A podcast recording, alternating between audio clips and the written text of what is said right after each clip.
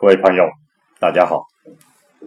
今天我们继续讲解《黄帝内经》，我们继续讲解《黄帝内经》讲义的第三十五部分“生气通天论篇”第三里面的“阳气者，若天与日”这一段。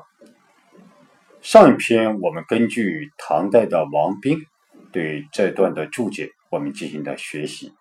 今天我们根据明代的马识。对这段的注解，我们进行一下学习。我先读一下：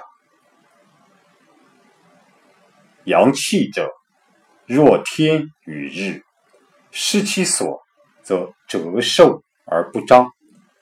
故天运当以日光明。是故阳阴而上，为外者也。阴于寒，欲如运输。起居如经，神气乃服。因于暑汗，烦则喘喝，静则多言，体弱翻烫，汗出而散。因于湿，手如裹，湿热不攘，大筋软短，小筋持长，软短为拘，持长为尾。阴于气为肿，四为相待，阳气乃结。我们看一下这段马识怎样这种注解的。马识说：“此言阳气所以为外，而。”阳气不固者，则四时必伤于邪气而为病也。就是说，此处说阳气就是维护体表的。如果阳气不牢固，那么春夏秋冬四时必为邪气所伤而为病。这就是说，此言阳气所以为外，而阳气不固者，则四时必伤于邪气而为病也。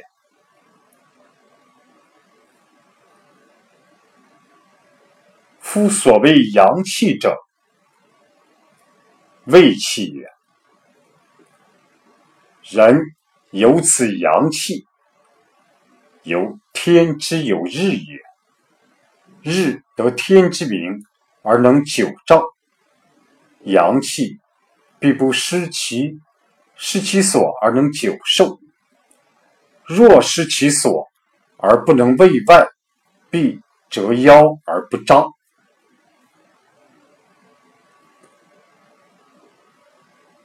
就是指这里所指的阳气，就是胃气，营卫之气，这个胃气。保卫的胃，人有这个阳气，好比天上有太阳一样。太阳得到上天的光明，所以能够久久远的光照宇宙。那么人的阳气不失其所，则必能寿命长久。如果人的阳气失其所而不能卫护于体外，那么就必然会未成年就会死去，而不会彰显生命。这就是说，夫所谓阳气者，胃气也。人有此阳气，由天之有日也。日得天之明而能久照，阳气必不失其所。而能久寿，若失其所而不能卫外，必折腰而不张。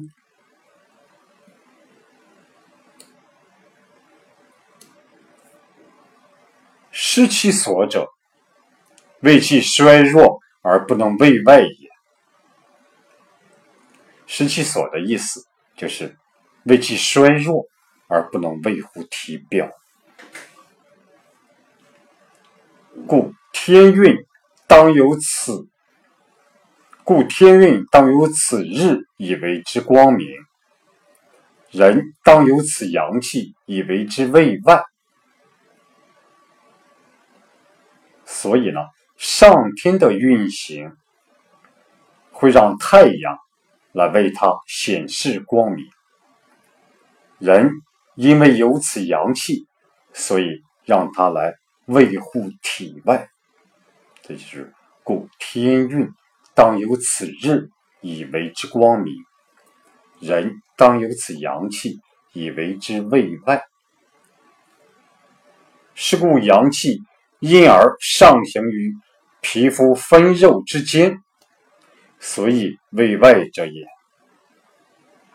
因此呢，阳气上行到皮肤肌肉之间，来进行维护体外的工作。这个皮肤分肉，分肉就是肌肉的意思，是故阳气因而上行于皮肤分肉之间，所以卫外者也。就是阳气上行到皮肤肌肉之间，来进行维护体外这个工作。为阳气不固，故凡四时之邪气，皆从之而伤矣。因为阳气不牢固，所以这个四时的邪气都趁机进入人体，而成为伤害。是为阳气不固，故凡四时之邪气，皆从之而伤矣。所以不能因时之序者是也。这都是不能遵循。一年四季的变化而造成的，所以不能因时之序，也就是讲，春夏不能养阳，秋冬不能养阴，因为这个原因，不能因时之序，所以造成了阳气不固，四时之邪气皆从之而伤矣。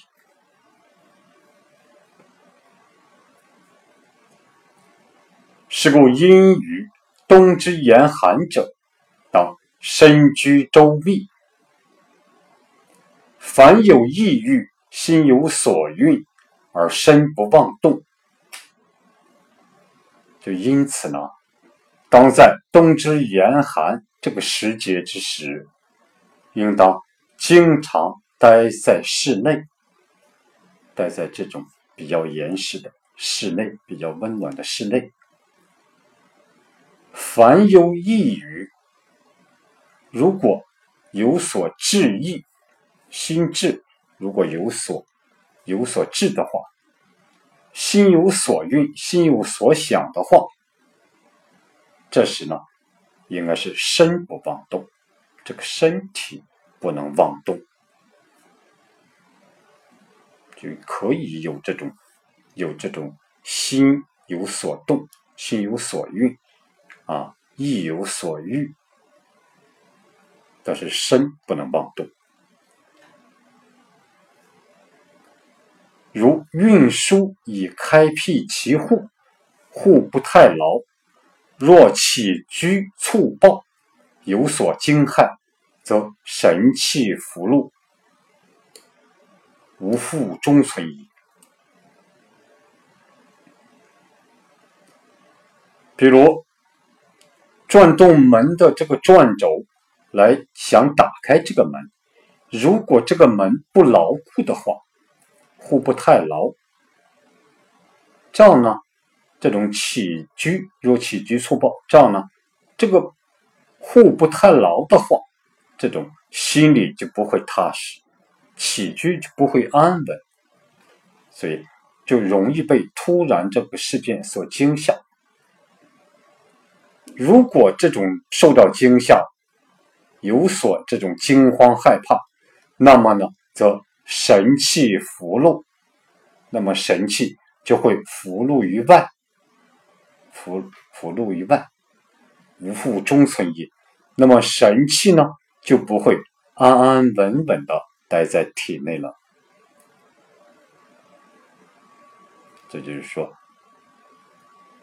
若起居粗暴，有所惊骇，则神气浮露，无复终存矣。就说，如果是这种这种神气啊浮露于外的话，那么这种神气它就不会安安静静的待在体内了。这就是说，冬之严寒啊，冬之严寒，应当身居周密。凡有抑郁，心有所蕴，而身不妄动，是这个意思。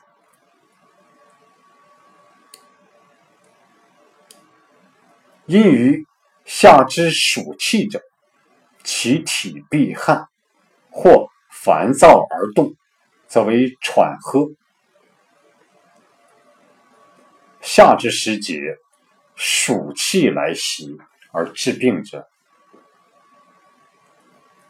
夏天这个时节，当暑气来袭击侵扰的时候，这样由于暑气而导致疾病的。其体必有汗，那么他的身体必然必然有汗，或烦躁而动，则为喘喝。有的呢，就会出现烦乱而躁动的现象，这样呢，这种病人就会出现这种喘喝这种现象。或不烦躁而静，则亦不免于多言。有的呢，他不出现烦躁的情况，表现的比较安静，但是呢，也不免于会出现这种多言多语的这种现象，则则亦不免于多言，就是说。他如果是不出现烦躁的这种这种情况，表现的比较安静，那么他也会出现这种多言多语的这种现象，这病人也会出现这种多言多语、语无伦次的这种现象。暑症者，热症也，故何动静而皆不能静者如此？就是这种暑症啊，属于热症，所以呢，应该动静相合，而这里呢却不能安静的，它只有动而不能静的，这些都属于热症，所以暑症就是热症，这就是说，易于下之暑气的这种气体闭汗。或烦躁而动，则为喘喝；或不烦躁而静，则易不免不免于多言。暑症者，热症也。故和动静而皆不能静者如此。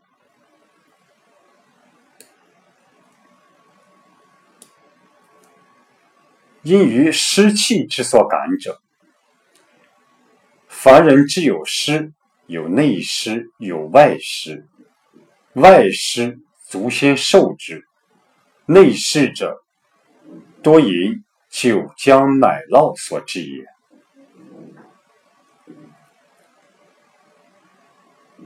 由于湿气的原因所得疾病的，也感受到湿气这个原因所得疾病的。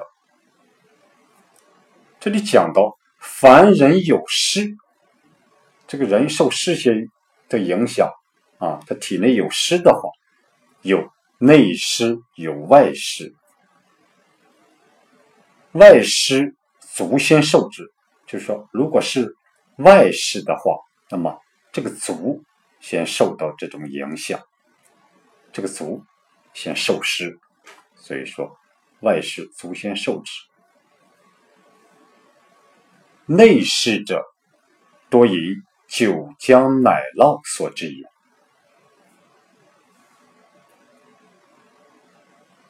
内湿的人大多是就是饮酒过多或喝奶过多所造成的，所以说内湿者多饮酒浆奶酪所致也。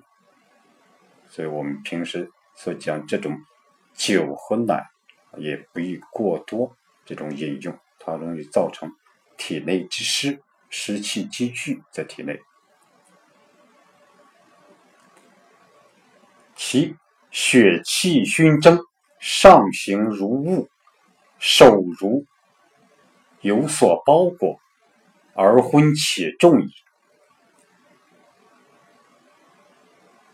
由于其血气的熏蒸的作用，所以呢，这个气就像雾一样向上运行。那么呢，病人之头。就像被东西包裹着一样，头重而且昏沉，就是由于气血的熏蒸的作用，所以就像雾一样向上运行。那么呢，头就像被东西包裹着一样，这种头重而且昏沉，为湿蒸为热而不能除却。也就是说，由于湿气蒸腾造成的这个热是不好除去的，就为湿蒸为热而不能除却，就是由于湿气蒸腾造成的这个热，这个热邪是不好除去的。大筋受湿浸热蒸则软而短，小筋受。湿浸热蒸则松懈而长，大筋呢遭受湿浸和热蒸，就会变得这种软和短。大筋这种由于受到湿的浸泡和热的蒸腾，就会变得软和短。小筋呢遭受这种湿的浸泡和热的蒸腾，就会变得松懈。而长，软短贯，软短故手足居软而不伸；持长故手足痿弱而无力矣。就是说，软和短，所以呢，这种手足这个拘挛而不伸，拘挛。就是指筋骨拘急挛缩，肢节屈伸不利，这就是说这种拘挛，这种而伸不出来，挛短故手足拘挛而不伸，无法伸直；持长故手足痿弱而无力也。所以持松弛而长，所以呢手足。这种痿弱而没有力量，这就是说，由于湿气所感啊，因于湿气之所感者，凡人有湿，有内湿，有外湿。外湿呢，足先受之；内湿者，多以酒浆奶酪所致也，其血气。熏蒸上行如雾，手手如有所包裹，而昏且重矣。为湿蒸为热而不能除却。大筋受湿浸热蒸，则软而短；小筋受浸湿浸热蒸，则松懈而长。软短贯手足拘挛而不伸，持长故手足痿弱而无力矣。这就是说，由于湿的原因而造成的这种这种病症，因于气症所致者，凡怒则伤肝，肝气有余，来污脾土，脾土不能治水，水气泛溢于四肢，而为肿胀之疾。其手足先后而肿，此四维之所以相待也。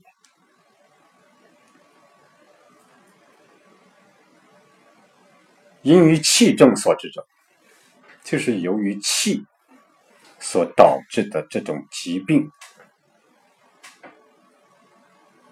烦怒则伤肝，凡事发怒就会伤害到这种肝气，就会伤害人体肝脏，就会把肝经就会肝经受损，所以烦怒则伤肝，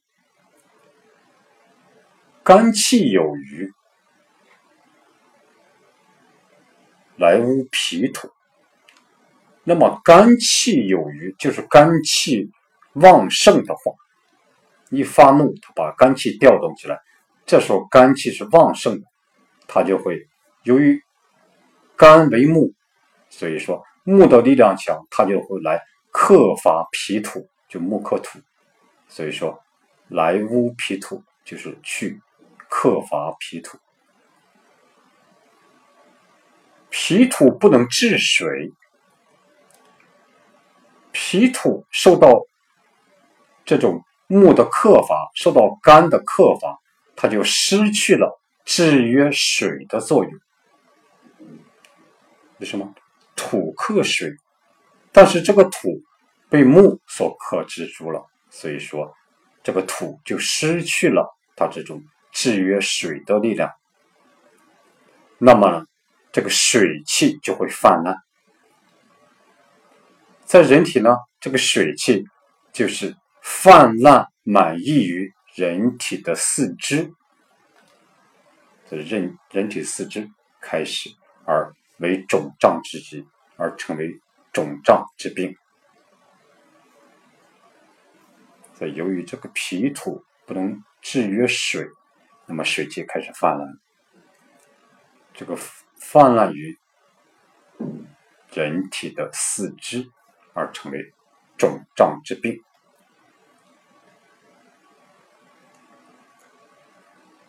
其手足先后而肿，就是说，人体成为肿胀之病的话，它是先先在人体的手足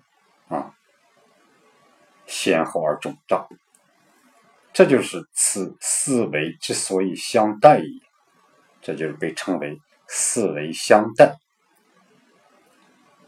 这个四维者，这个马氏讲就是人体的四肢。四十也，这个时间指的就是上文所谓的内闭九窍，外壅肌肉，胃气散结也是也。这个时间，其阳气岂不竭尽？岂不竭尽矣乎？那么阳气岂不是枯枯竭了吗？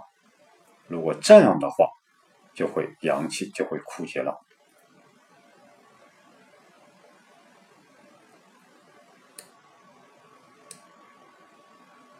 《易经》讲：阳气者，烦劳则张，惊厥，辟积于下，使人坚决。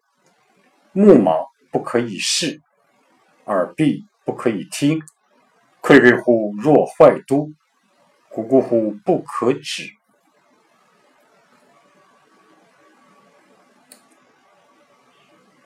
我们看一下马氏对这段话的注解：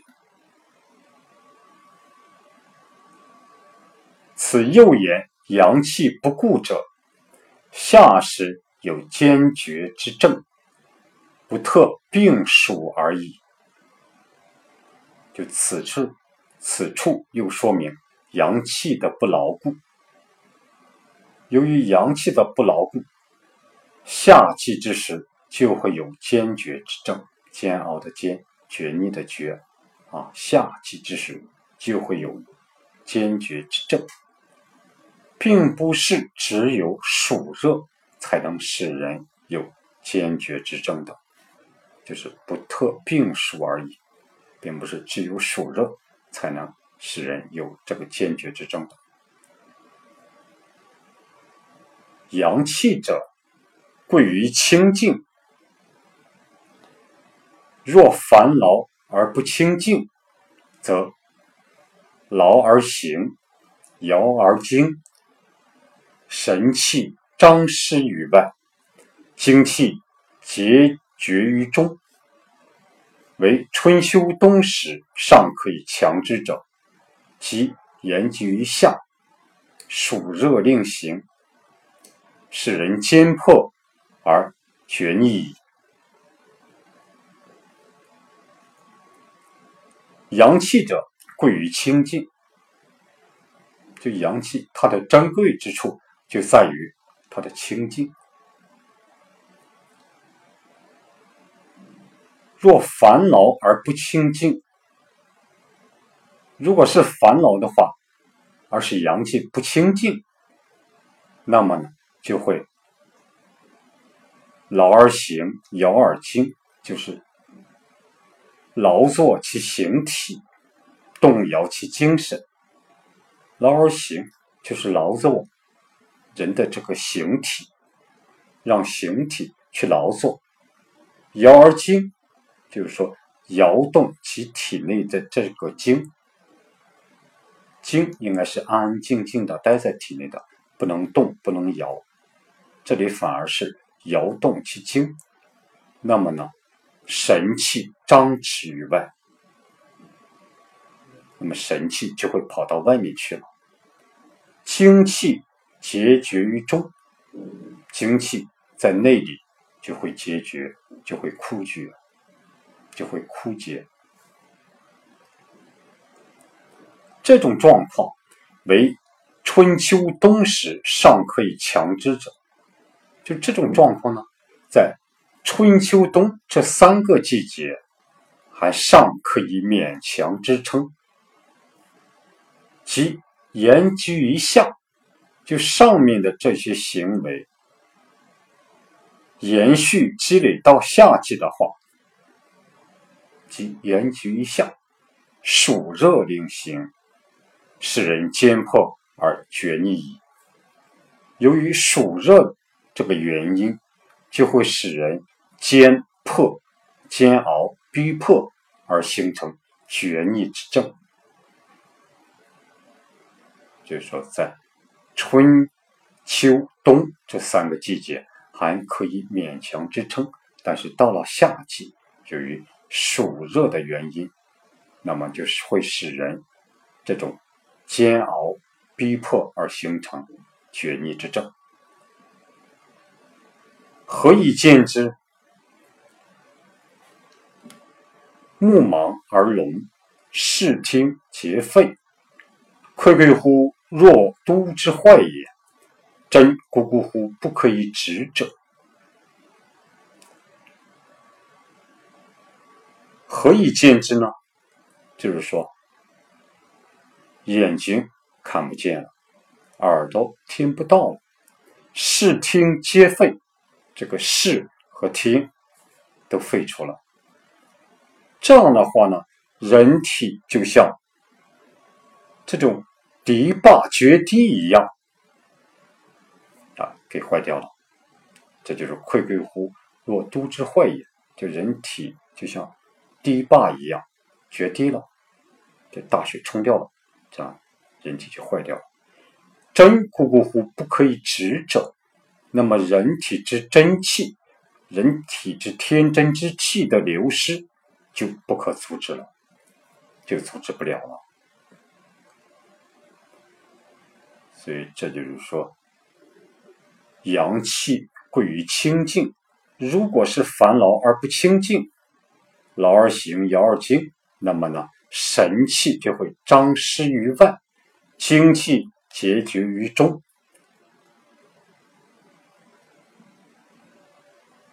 如果是在春秋冬这三个季节，还可以勉强支持；等到了严局于夏，由于暑热令行，使人坚迫而决逆矣。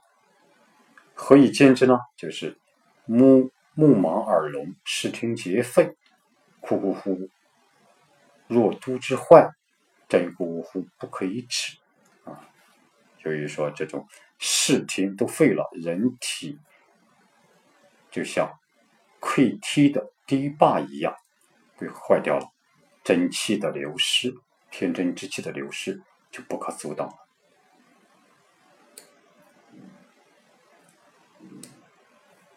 《内经》下一句：“阳气者，大怒，则行气绝，而血郁于上，使人薄绝，有伤于筋，纵其弱不容。”汗出偏举，使人偏枯。汗出见湿，乃生痤肺。高粱之变，足生大丁。瘦如持虚，劳汗当风，寒破为渣，欲来痤。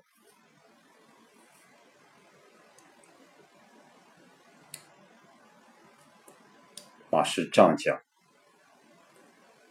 此又言阳气不固者，有为厥，为胀，为偏枯，为痤肺，为大丁，为渣痤助正也。就是说，此处又说明，由于阳气的不牢固，就可以有的成为厥逆之症，有的成为这种肿胀之症，有的成为偏枯之症，有的成为痤疮和痱子，有的成为大丁，有的成为这种扎痤啊，这种粉刺，这种痤疮，这种诸症，各种这种病症。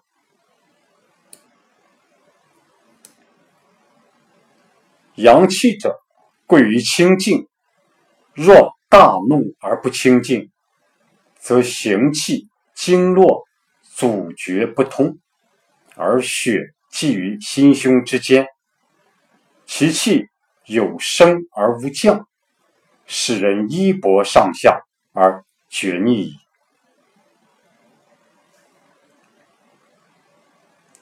阳气者，贵于清静。上面那一句一样，就阳气，它的珍贵之处就在于它的清净。若大怒而不清净，如果人这种发怒而产生大怒的话，就不会使阳气清净。那么呢，则行气经络。阻绝不通，那么行气经络它就会相互阻塞、闭塞不通，而血积于心胸之间，这人体之血就会血气积聚在心胸之间，积聚在这个心胸这个部位，其气有升而无降，这个大怒之气啊。是有升而没有降，它只上升，不降下来，所以这个血就积聚心胸之间，它下不来。这样呢，使人衣帛上下而厥逆，那么就是人的上下之气相互搏击而产生厥逆之症。这就是说，阳气者大怒，则行气绝，而血郁于上，使人伯使人伯爵。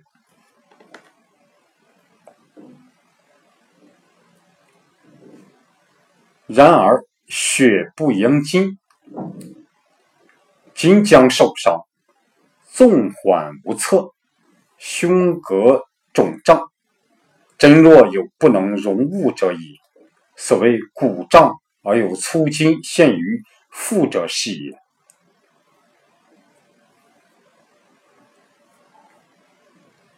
如果血不濡养筋，这个血不去濡养这个经脉的话，筋将受伤，这个经脉将会受伤，纵缓无策，那么它就会松懈。而没有办法，胸膈肿胀，那么他的胸膈就会这种肿胀。真若有不能，真若有不能容物者也，就像真的有不容物一样，就像真的有这种不容物一样。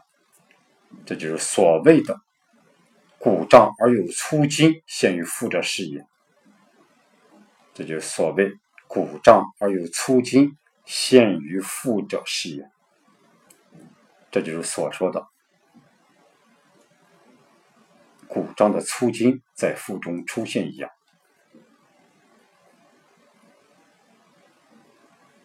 由于这个血不濡养这个经脉，这个筋就会受伤，所以就会纵缓不测，就会松懈而没有办法，就会出现胸膈肿胀，就像真的有不容物一样，就像这种鼓胀，所谓鼓胀而有粗筋，陷于腹者是也，就像人体的腹中出现一条鼓胀的粗筋一样。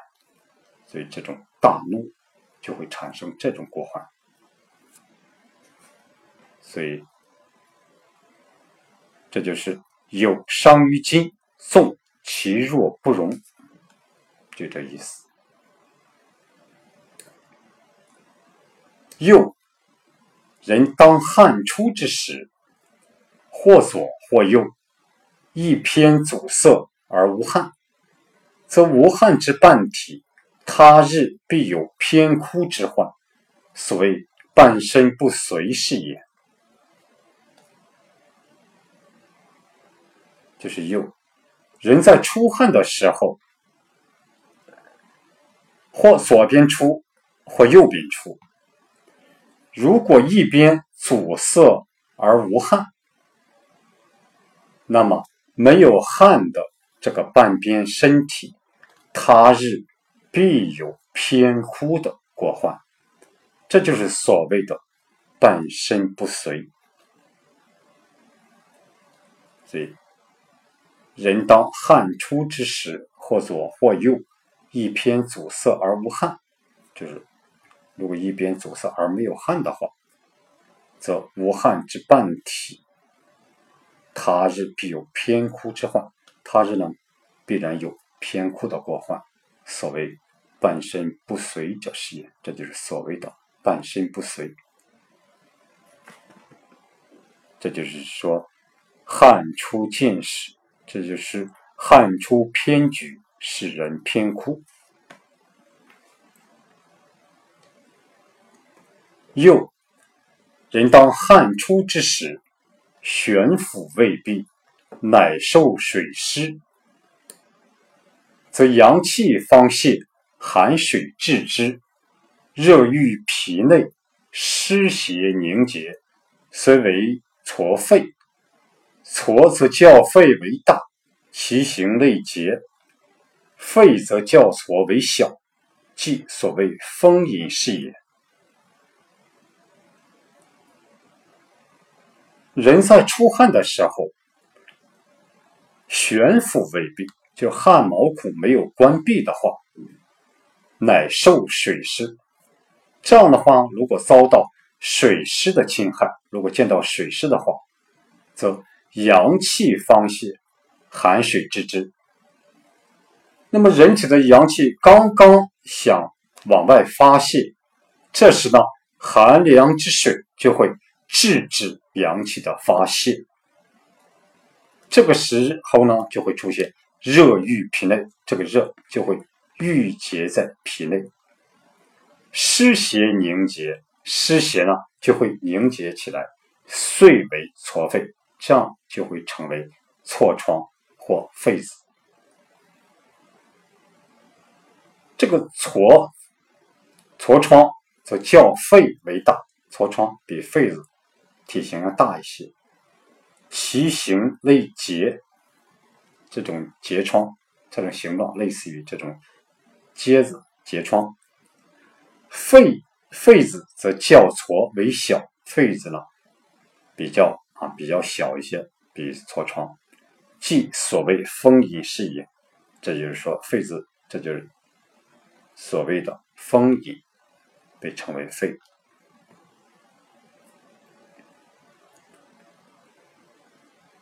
所以说，人在出汗的时候，如也。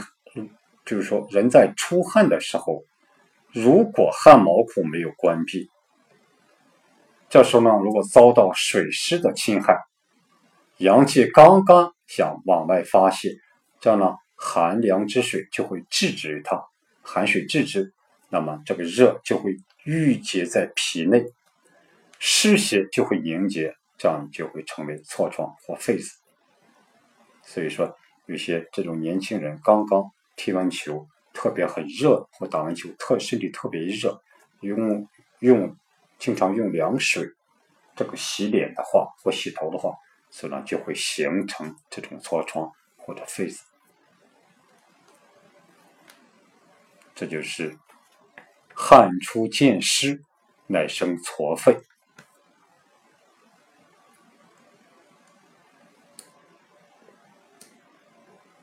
又人有适用高粱美味，肥厚内热，其便扰生大丁。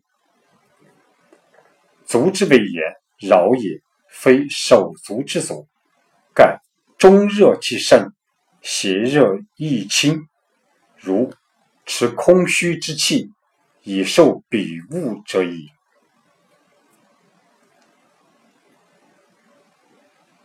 又有有的人爱好食用肥美的食物，就是说人有适用高粱美味，就是说有的人爱好食用这个肥美的这种食物，肥厚内热，这个人的身体呢肥胖厚实，就容易内热，内里这种热就会积聚在体内。其便饶生大丁，丰饶的饶。那么呢，这个肥厚体热之人，这个热邪在他的体内热变，这个热变就会非常的丰饶和充足，所以呢，这会就会会在这种人的体内就会产生这个大丁，丁。是一个病字旁，中间一个丁。这里的足，足之谓也，是饶也，并不是手足之足。大概就是说，内里的热气充足，那么呢，外面的邪热就容易入侵。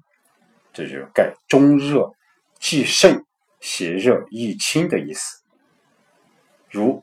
如持空虚之气以受比物者矣，就好比拿着里面是空的一个容器来来盛东西一样。所以就是说，这就中热极盛，邪热易侵，如持空虚之气以受比物者，比物者矣。这就是高粱之变，足生大丁，受如持虚。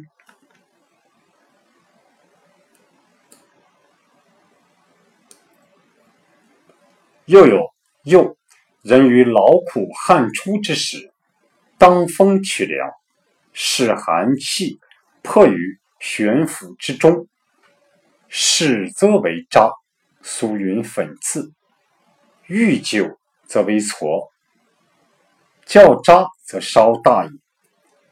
凡若此者，皆阳气不固使然也。就是又有人在劳作的时候出汗，人在这种劳动的时候，在劳作的时候出汗，当风取凉，就让凉风来吹自己，啊，以图贪凉，说当风取凉，这样呢就会使寒气迫于悬浮之中，那么这种寒气呢就会被逼迫在。这种汗毛孔里面，寒气就会在汗毛孔里面，始则为渣，俗云粉刺。刚开始被称为渣，刚开始它就是粉刺。遇久则为痤，愈结久了就会成为痤疮。遇久则为痤，较渣则稍则稍大，这个痤疮比粉刺要稍大一点。凡若此者，皆阳气不固使然也。就是凡是像以上的这种各种症状，都是由于阳气不牢固造成的。就是凡若此者，皆阳气不固使然也。就是凡是像以上的各种症状，都是阳气不牢固造成的。这就是明代的马识对这段的注解。大伙呢可以关注我的微信公众号“何祥居”，和谐的和，吉祥的祥，居住的居，里面有文字版的这篇学习内容。希望大伙有所收获。好，今天讲到这里，谢谢大家。